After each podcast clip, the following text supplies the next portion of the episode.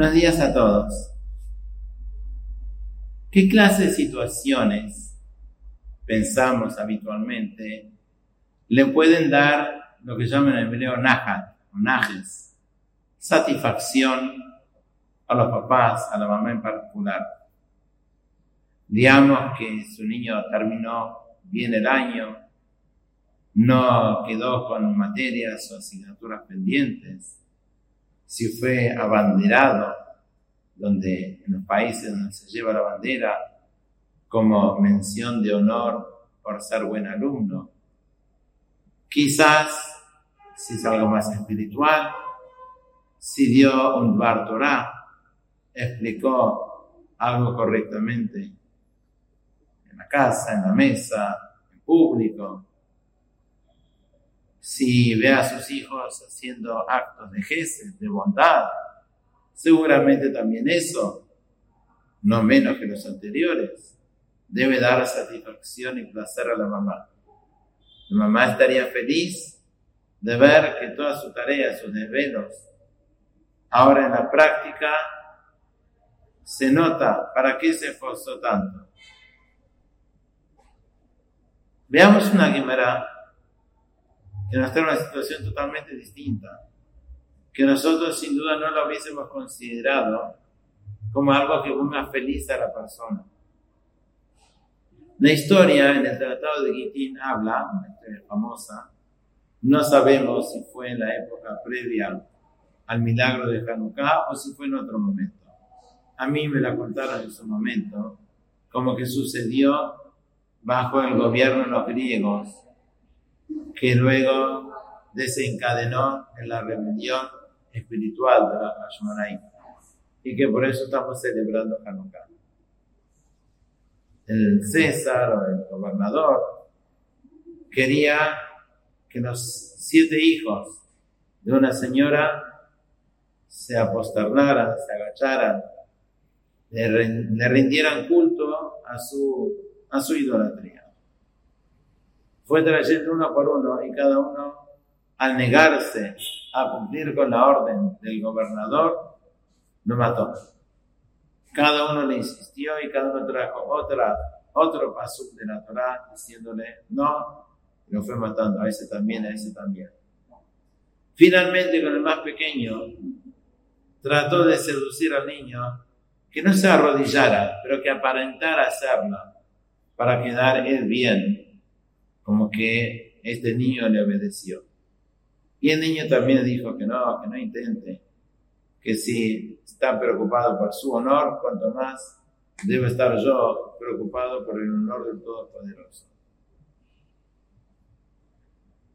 También lo iban a matar a él, la mamá pidió besarlo. Y le dijo, dile a Abraham que hizo una ofrenda a Kedat Yo hice siete ofrendas. Y lo llevaron a matar, también al pequeño. Cuando terminó, dice el, la Gemara que sobre esta situación dice, Em Habanim Semeja. La madre de los hijos está semeja, está alegre. Imaginemos nosotros si estuviéramos presentes con nuestra clase de periodismo, de prensa, de pensamiento no judío. Diríamos, qué horror, qué terrible. Y de verdad es un horror. De verdad es un sufrimiento indescriptible. Sin embargo, lo que hace hincapié es en la simja de la mamá, en la alegría, en la satisfacción, en el orgullo que tenía esta mamá en lo que eligieron sus hijos.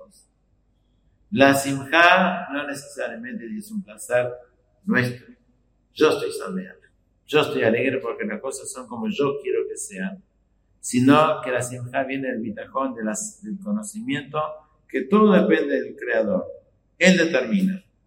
Y hay situaciones que son muy tétricas, muy lastimosas, terribles. Y sin embargo, la persona que piensa en el más allá entiende y tiene simja. Tiene alegría no porque se murieron los hijos, tiene simja porque supo que cada uno de ellos fue criado, cada uno aprendió la lección, dio su vida su Mesirut Nefesh, total, cada uno de ellos, al Kiddush Hashem. Y esa es la mayor simja que podría tener esa mamá.